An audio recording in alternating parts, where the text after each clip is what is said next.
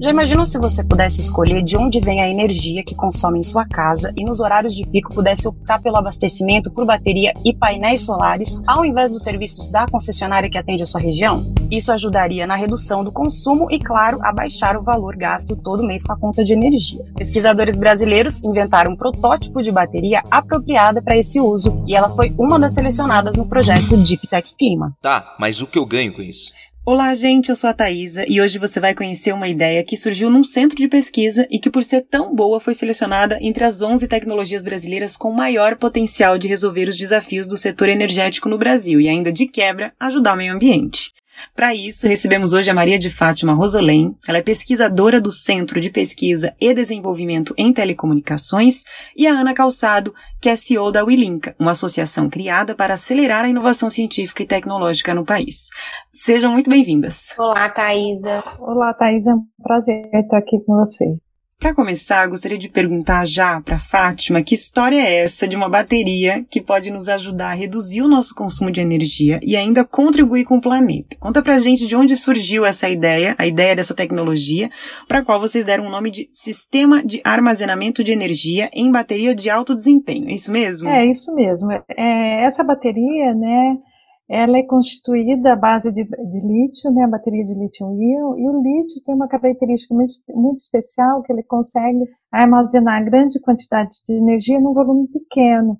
E ela tem certas características muito é, apropriadas para se operar junto com o sistema fotovoltaico, porque o sistema fotovoltaico ele depende do sol para gerar energia. Mas se está com um dia um pouco nublado, por exemplo, a sua geração de energia não vai ser constante. Então, a bateria vem associada junto com o sistema fotovoltaico para você ter uma energia constante perene. E essa bateria tem várias características, ela consegue recarregar mais rápido, ela tem uma longa vida útil e ela usa materiais, que é importante, né, que são menos nocivos ao meio ambiente do que as baterias tradicionais. Então isso vem dar um grande ganho aí para você poder utilizar essa bateria com sistema fotovoltaico, por exemplo, em residências. Essa tecnologia de bateria, bateria de lítio, é a mesma tecnologia que usa em, nas baterias de celulares hoje, mas claro que aqui, né, para ser usada junto com os painéis fotovoltaicos, a, o tamanho da bateria, a quantidade de energia armazenada é muito maior, e, e para ter uma bateria dessa, você teve que ter vários desenvolvimentos associados a essa. A ela. Então, ela vem trazer grandes, grandes vantagens né, aos usuários desses sistemas. E quais são as vantagens dessa bateria em relação às que já existem? E por que ela é boa para o meio ambiente e para o clima? Bom, é, uma das primeiras características é que essa bateria ela consegue armazenar energia num volume bem menor do que as baterias tradicionais, quatro a cinco vezes menor, né? Então, é um, um tamanho bem reduzido de material. Ela usa materiais com, ela não tem metais pesados na sua constituição. Tá? Então, ela não, ela é bem menos prejudicial ao meio ambiente. Poderia, por exemplo, a bateria tradicional que é usada no carro, que é usada em outros sistemas de armazenamento de energia, é a base de chumbo, chumbo ácido. Essa bateria é a base de lítio e outros materiais que não são é, prejudiciais ao meio ambiente.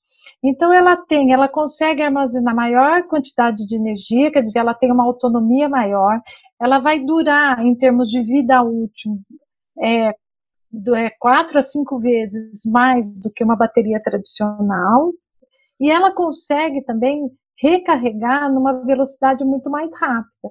É só a gente fazer, por exemplo, o celular da gente hoje recarrega até em uma hora. As baterias tradicionais chumbo ácido, elas demoram de 14 a 24 horas para se recarregar. Uma bateria de lítio se recarrega em 3 horas. Então, por exemplo, faltou, eu vou usar minha bateria agora na, no horário de pico, por exemplo, estou chutando no final da tarde, mas eu tenho um outro horário de pico também, que é às 10 horas da noite, por exemplo. Então, essa bateria vai, se, vai conseguir se recarregar está com carga suficiente para suprir a energia novamente às 10 horas. Então, um tempo menor, ela consegue estar apta para fornecer energia para o sistema novamente. Muito legal, Fátima. A gente torce para que essa tecnologia não fique restrita ao centro de pesquisa e possa estar presente no nosso dia a dia. Desculpa, só não. isso é uma questão muito importante, viu, que a gente lá no CPQD, onde eu trabalho, sempre está buscando, é ajudar nossos parceiros mesmo a tentar chegar essa tecnologia no mercado, né? Isso mesmo. O CPQD sempre trabalha com projetos não da pesquisa básica, mas uma pesquisa mais aplicada, sempre com parceiro industrial para tentar chegar essa essa tecnologia no mercado. E a gente está precisando muito que essas ideias sejam de fato aplicadas na prática. Para falar um pouco sobre isso, quem também está aqui com a gente hoje é a Ana Carolina Calçado, CEO da Wilinka. Obrigada pela sua participação, Ana, e acho que a gente pode começar já falando um pouco sobre o mapeamento que vocês fizeram no centro de pesquisa e nas universidades do Brasil dentro do projeto DeepTech Clima. Conta pra gente o que, que é o projeto em si e qual foi o objetivo de vocês ao mapear essas soluções tecnológicas como essa que a Fátima apresentou aqui para a gente hoje. Thais, é um prazer estar aqui com vocês hoje para falar desse projeto. É, lá na Wilinka, a gente, a gente tem uma série né, de metodologias e atuações em que a gente busca justamente é, aproximar a ciência e tecnologia né, dos desafios da sociedade e a gente trabalha com uma rede de, de instituições e de pesquisa e conhecimento, como foi apresentado aqui pela, pela, é, pela Fátima, e no projeto de Ptec Clima, o que a gente buscava era justamente entender nesse conjunto né, de, de universidades e instituições de pesquisa no Brasil, que a gente sabe que tem um potencial de desenvolvimento de soluções muito grande, onde que poderiam estar soluções que fossem relevantes e tivessem um potencial para gerar energias é, mais limpas, né, energias que fossem mais benéficas para o clima, para o meio ambiente. Então, é, foi isso que a gente buscou com esse projeto. Agora, esse mapeamento mostra que a ciência brasileira tem muito a contribuir para mitigar as mudanças climáticas e reduzir os danos causados ao meio ambiente de maneira geral.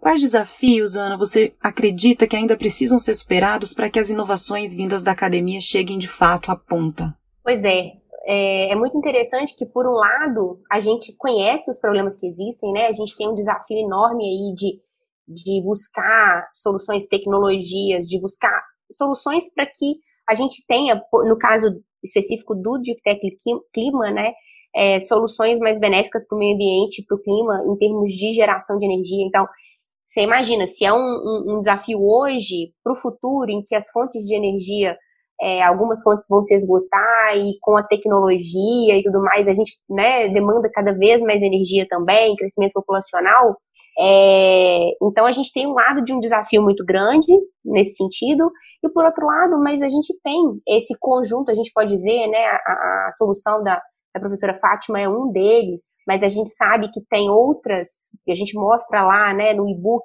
inclusive, que foi gerado a partir do projeto, quem quiser conhecer, é só entrar na página da Wilinka também, que está lá. Então a gente tem muita tecnologia, muita solução, muito conhecimento sendo desenvolvido. E é, como que a gente conecta, né? O desafio aí tá como que a gente aproxima e faz esse, esse conhecimento gerar de fato soluções, então, para esses grandes desafios que a gente tem. Então, a gente observou que, assim, é, a, Fátima comentou, né, essa aproximação, interação com o mercado, né, da, da pesquisa, da, da universidade, da, da instituição de pesquisa, é, é um, um desafio ainda, né, é muito comum é, ter um afastamento ou não ter uma interação tão grande quanto deveria ter. É, e é isso, inclusive, uma das coisas que a gente está buscando, né, quando a gente expõe, traz e expõe essas tecnologias. Uh, e para isso também mais investimento, né, da iniciativa privada nessas tecnologias, e não só um investimento financeiro, mas um acompanhamento, porque como a Fátima bem falou, quem no final das contas vai lançar o produto, né, vai desenvolver como produto, é a iniciativa privada, é a indústria. E aí tem outros desafios mais específicos, né? Então, quando a gente está falando de soluções inovadoras, tem ainda necessidade de desenvolver cadeia de produção, então tem que ter um olhar sistêmico e também alguns aspectos de regulamentação também que precisam ser desenvolvidos, tá? Então, esses, esses seriam os principais desafios. É, eu acho que os primeiros passos foram dados, né? A gente viu aqui que a academia, o centro de pesquisa tem muito a contribuir e os problemas ambientais, as mudanças climáticas não são coisas que a gente vai experienciar no futuro, né? A gente já está vivendo, então são muito urgentes. Eu acho que o projeto de Tech Clima vem para dar uma resposta, né, a pelo menos uma parte desse problema.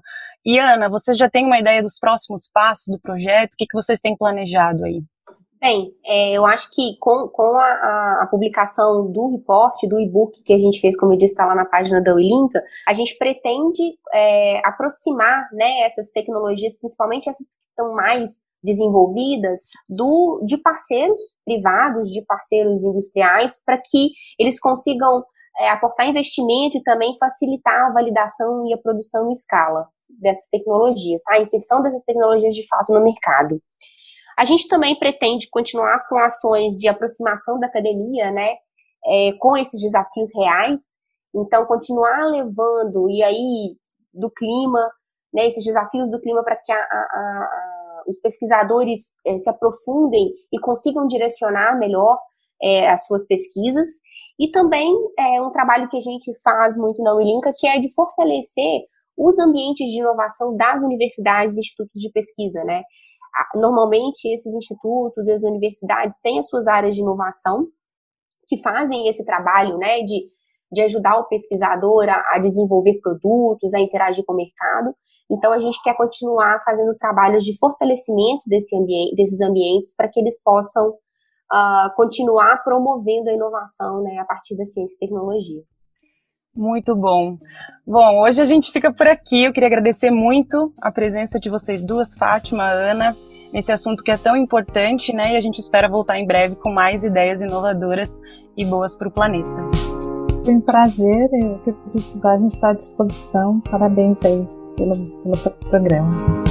Eu que agradeço. Foi um prazer estar aqui com vocês hoje. Este podcast foi produzido pela agência O Mundo que Queremos com apoio do Instituto Clima e Sociedade.